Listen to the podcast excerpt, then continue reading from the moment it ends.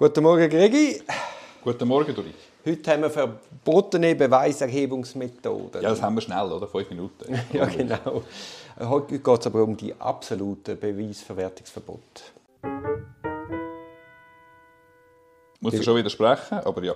Wieso? Die relativen sind dann im 141? Nein, im 141 absolute Beweisverwertungsverbote sind auch die, wo es explizit steht, dass der Beweis nicht verwertbar ist. Was soll ich jetzt auf das entgegnen?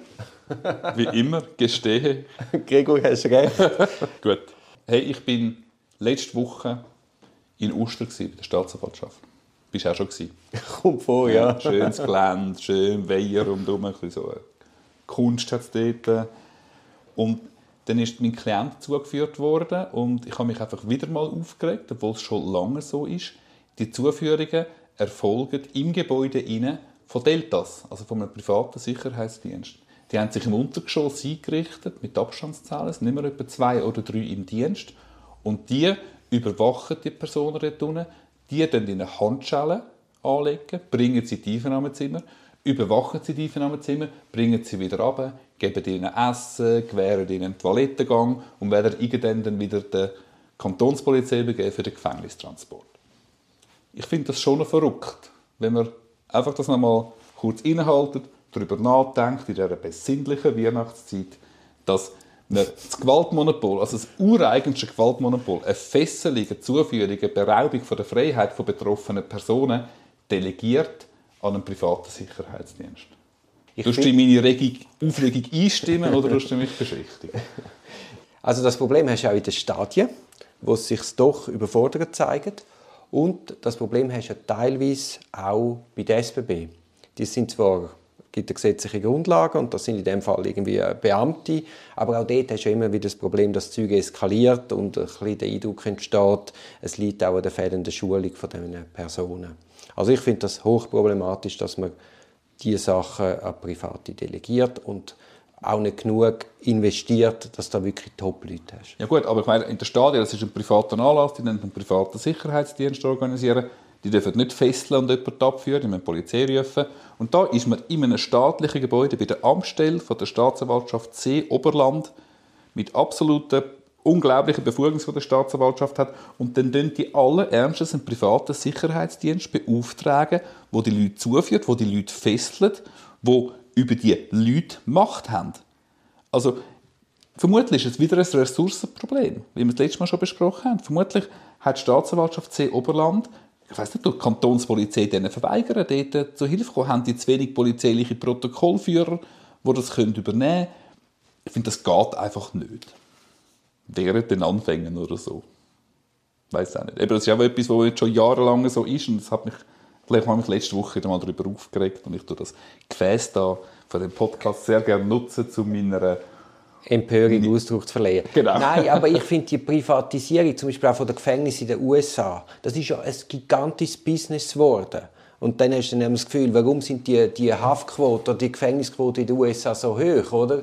Ist da nicht ein Geschäftssinn dahinter? Und ich finde auch, das ist einfach ein Bereich, der nicht privatisiert gehört, unter gar keinen Umständen. Perfekte Brücke zu Artikel 140. Also es geht darum, dass Zwangsmittel, Gewaltanwendung, Drohungen, Versprechen, Täuschungen und Mittel, die die Denkfähigkeit und die Willensfreiheit von einer Person beeinträchtigen, die sind als im Rahmen von Beweiserhebungen untersagt. Und das sehen wir dann im nächsten Artikel, dass es zu einer absoluten Unverwertbarkeit führt. Ja, ich meine, Zwangsmittel, Gewaltanwendung kennen wir weniger. Drohungen Drohungen kann man schon eher mal sagen, geht es etwas Nötiges, gestehe und, gestehe und gehen oder kommt es zu einer Haft, das ist teilweise ein bisschen heikler. Das Gleiche mit Versprechungen, schauen Sie, wenn Sie es jetzt erklären, wie es war, kann ich beim Staatsverwalter ein gutes Wort einlegen und ich denke dann nicht, dass es Haft gibt und sonst bleibt es nichts anderes übrig. Das bereits sich im Graubereich. Täuschungen sind sicher ein Problem. Also wenn zwei in Haft sind, wenn zwei verhaftet worden sind, dürfen wir eindeutig natürlich nicht, hey, der andere hat schon alles erzählt, wenn es nicht stimmt also den Eindruck versuchen sie ja oft zu vermitteln in der Einvernahme. Sie geben einem so das Gefühl, wir wissen eigentlich alles, du kannst jetzt einfach, hast jetzt die Gelegenheit, das auch noch zugestehen und sonst halt nicht. Ich erlebe aber, dort sehe ich nicht, das ist die rote Linie nein, nein, überschritten, weil sie wissen schon, wie weit ja, das ja, könnte ja, ja, Sie täuschen nicht irgendwie Absicht. Nein, nein. So. Ja. Wobei ich ja den Fall hatte, wo ich eine Staatsanwältin frage, ist der Klient international ausgeschrieben? Habe glaube auch schon mal in diesem Podcast erzählt. Mhm. Und dann sagt sie mir ein klares Nein am Telefon. Und äh, ich habe dann das Gefühl gehabt, hm, so ganz sicher glaube ich glaube nicht. Und dann dem Klient auch gesagt, hey, sie sagt zwar Nein, aber ich kann mir es fast nicht vorstellen. Das ist keine klassische Beweiserhebung, das ist vermutlich mehr, das geht dann vielleicht mehr ums Fair Trial an für sich. Ja. Aber eben, ich wollte damit nur sagen, auch auf dieser Seite wird mit harten Bandagen gekämpft. Ich habe es ehrlich gesagt, ich habe den 140er Absatz 1, dass ich den einmal müssen nutzen in der Verteidigung, habe ich jetzt so noch nie erlebt. Dass es so klar war, dass ich muss sagen, das Beweismittel ist nicht verwertbar, weil eine von diesen Nötigungs- oder Zwangsformen, die da beschrieben worden sind, gegeben sind. Nicht erlebt. Also es gibt ja einen deutschen Fall. Genau, ja. Problematik. Ja. Ja, das ist da der Gefgen, oder hat er geheißen, ja, der Beschuldigte, ja. Dort äh, hat es zu dem sogenannten, warte mal, ich schaue an, äh, der Taschner-Prozess hat das geheißen, genau geführt, wo, glaube ich, ein Kriminalkommissar seinem Untergebenen be befohlen hat oder in Auftrag gegeben hat, hey, drohe ihm Gewalt an, wenn er den Ort vom entführten Kind nicht bekannt gibt. Und der hat Hoffnung gehabt, durch die Liste oder durch die Drohung können wir das Kind noch retten. Und ich mag mich erinnern, ganz zu meinen Anfängen hat es mal einen Fall gegeben, dass äh, ein Schweizer Kind entführt worden ist. Und dann ist auch darum gegangen, hat man das Leben des Kindes retten Und ich glaube, in Serbien ist man dann relativ massiv eingefahren, damit die bekannt haben, wo das Kind ist. Ein andere anderer Umgang. Andere Strafverfolgungskultur, um am Recht zum Durchbruch zu verhelfen. Ja. Ja. Ist halt eine Güterabwägung. Ja, aber eben, ist eigentlich klar, also wenn man das, das hat im modernen Rechtsstaat nichts zu suchen. Es gibt im Übrigen auch ein Buch vom, von Girach, genau zu dieser Thematik. Darfst du zum Leben retten, wie weit darfst du gehen? Und dann hat er das als Theaterstück konzipiert, wo er dann das Publikum abstimmen lässt. Und das ist sehr unterschiedlich.